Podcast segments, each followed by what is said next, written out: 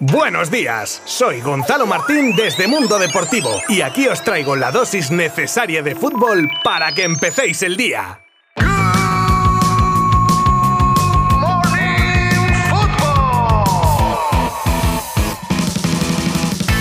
Muy buenas a todos, un día más. Ahora sí, ya ha terminado la jornada liguera tras el último encuentro disputado ayer, por lo que hablaremos de él y repasaremos rápidamente cómo queda la clasificación. Y por supuesto tendremos nuestra sección de las noticias más destacadas del día, como por ejemplo las previas de los partidos de hoy de Champions de los equipos españoles, con sonidos de protagonistas, la polémica de la que es protagonista Vinicius Jr., la actualización en la lesión de Sadik, capítulo de fútbol femenino con los números de la discordia del sueldo arbitral la bomba que nos llega desde Francia sobre la posible salida de Mbappé y muchas cosas más que analizaremos durante los próximos minutos. Os habla Gonzalo Martín desde Mundo Deportivo y sin más dilación, comenzamos.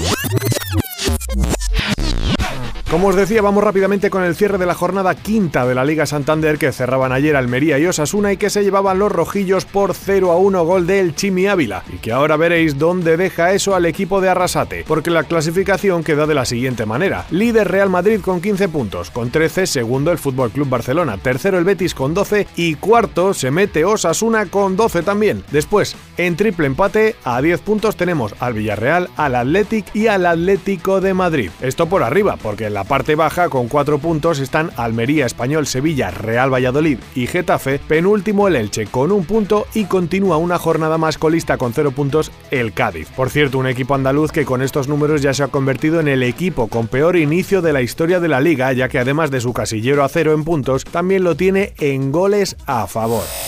Y hoy a partir de las 9 de la noche podréis seguir desde nuestra web y redes sociales los partidos de los equipos españoles de Champions, que además he de decir que son para mí los mejores partidos del día. El Atlético de Madrid se mide al Bayer Leverkusen y el Barça al Bayern de Múnich. Simeone en rueda de prensa ha dejado claro el respeto que le tiene a los equipos alemanes y además de analizar el planteamiento que espera del equipo alemán, habla de la exigencia que tiene el club colchonero tras los éxitos acumulados en temporadas pasadas. El primero que me autoexijo soy yo y el que soy más autocrítico soy yo con nuestro equipo. Hemos crecido muchísimo y a partir de ese crecimiento que nos dio la posibilidad del club de hacerlo, la responsabilidad, la exigencia y la competencia obviamente te exige lo mejor. No nos imaginamos otra cosa de lo que estamos viendo. Un equipo ordenado, un equipo que nos va a dar la pelota, un equipo que nos va a dejar presentarnos para poder jugar y nos va a intentar contragolpear por la velocidad que tiene en sus futbolistas, de, sobre todo de mitad de cancha hacia adelante. Xavi por su parte va a tener que lidiar con el primer coco del grupo de la muerte. ¿Y cómo es el destino que ha querido que sea el Bayern, donde volverá Lewandowski con la camiseta azulgrana para intentar romper una maldición que acompaña a los culés contra el equipo alemán las últimas temporadas? Un Xavi que ve al polaco muy motivado.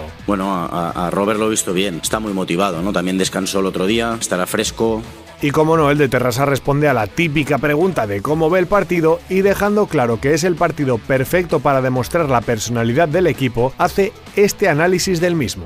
Yo visualizo un partido muy parejo, ¿no? Los dos queremos tener el balón, sufrimos los dos sin balón, dejamos espacios a la, a la espalda de la defensa los dos equipos. Partido muy intenso, veo. Intentaremos mostrar personalidad y demostrar que podemos competir contra el que, en mi opinión, es un, uno de los mejores equipos del mundo actualmente.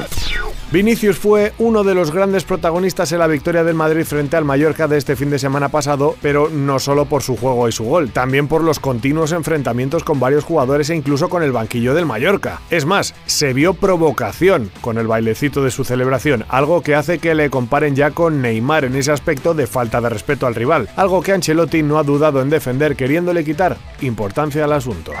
Y si ayer os contaba que la lesión de Sadik parecía grave a falta de los resultados médicos, pues la resonancia ha confirmado los peores pronósticos. Ni 10 días lleva casi el delantero en el equipo Donostierra tras haberse gastado un dineral cuando probablemente van a perderlo toda la temporada por una rotura del ligamento cruzado anterior de su rodilla derecha. Otro tema del que no se deja de hablar y más desde el país del protagonista es el de Griezmann y sus minutos finales en los que sale al campo para que el club colchonero no pague al Barça un dinero por superar número de minutos durante su cesión. Ayer os contaba lo que opinaba Sise y hoy, por ejemplo, hablan Lloris o un ex como Lizarazu. El portero piensa que no le afectará porque es decisivo cuando sale. Todo esto de cara al Mundial, claro. Mientras que el exjugador piensa que la situación le puede afectar psicológicamente a la hora de coger la confianza necesaria. Y con el revuelo de la jornada fantasma vivida en la Liga Femenina de Fútbol por las protestas de las árbitras, salen a la luz los datos de las cifras que manejan en la búsqueda de un salario digno y acorde a su profesión. Una diferencia ahora mismo entre las partes de unos 25.000 euros. Fijando las cifras, las colegiadas en 50.000 euros al año, una sexta parte de lo que cobra un árbitro en primera y la tercera parte de un árbitro de segunda. Ahora nos vamos con CR7 para conocer las cifras concretas de un contrato que se le ofreció este verano para poder salir de Manchester y que el portugués desestimó. La oferta ya sabíamos que venía de la Liga Árabe y sumaba la friolera de 242 millones de euros en dos temporadas, más de 2 kilos a la semana. Unas cifras que marean pero que no eran suficientes por la necesidad de competir al más alto nivel del luso.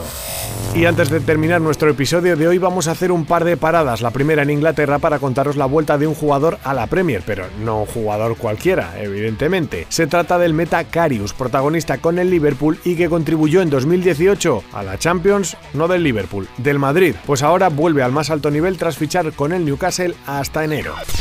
Y acabamos en Francia de nuevo donde el equipo ha desvelado un dato sobre el contrato de Mbappé que podría liberar al delantero de su relación contractual con el PSG antes de lo que esperamos, ya que este no es hasta 2025 como pensábamos, sino hasta junio de 2024, siendo este tercer año opcional la elección del jugador. Vamos que un año de relax y el que viene volveremos de nuevo con el culebrón Mbappé.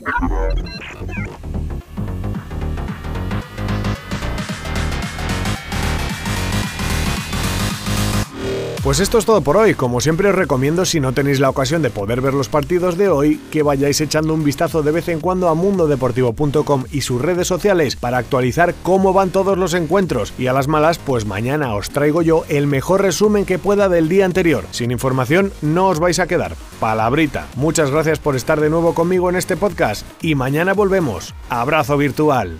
Adiós. Mundo Deportivo te ha ofrecido Good Morning Football, la dosis necesaria de fútbol para comenzar el día.